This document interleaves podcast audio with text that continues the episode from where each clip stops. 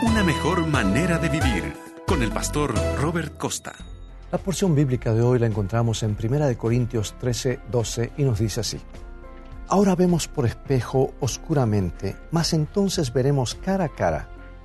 Ahora conozco en parte, pero entonces conoceré como fui conocido. Hace algún tiempo se publicó una historia curiosa en el London Daily Mail acerca de un niño de nueve años en Inglaterra que fue llevado rápidamente al hospital por un ataque cerebral. Y al recuperar la conciencia, perdió la capacidad del habla por algunas semanas. Y cuando por fin la recuperó, tenía un nuevo acento. Normalmente hablaba con un marcado acento de Yorkshire, pero después del ataque comenzó de pronto a hablar con el mismo acento que la reina. Pues fue solo por un corto periodo, porque luego volvió a hablar con su acento tradicional. Y no fue la primera vez que sucedió algo así, porque a un famoso corredor de autos checo le sucedió lo mismo, también en Inglaterra. Sufrió un accidente que lo dejó inconsciente en la pista y cuando volvió en sí, hablaba en inglés con total fluidez, aunque anteriormente lo había hablado con mucho acento y dificultad. Y al igual que el niño de nueve años, su nueva capacidad desapareció después de algunos días y regresó su habla anterior. Es muy extraño, ¿verdad?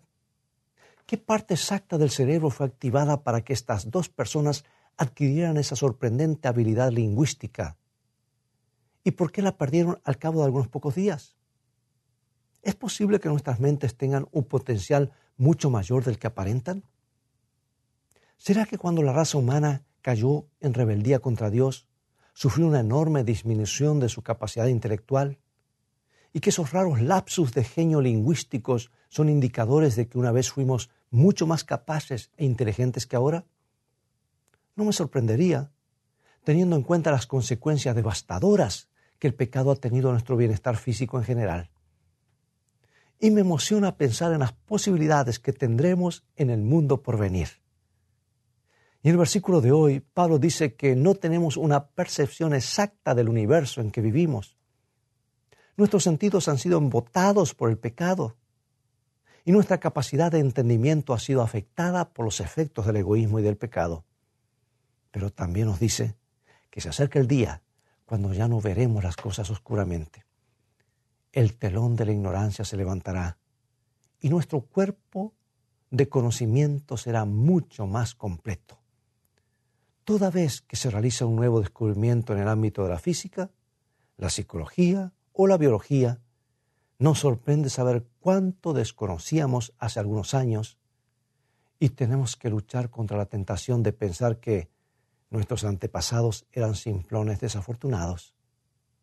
La verdad es que, si se nos diera el tiempo suficiente y si Jesús no regresara antes, nuestros descendientes también llegarían a vernos como simplones por todas las cosas que descubrirían después de nuestra muerte y todos estamos empezando a sentir que el universo mantiene secretos muchos mayores que lo poco que conocemos actualmente.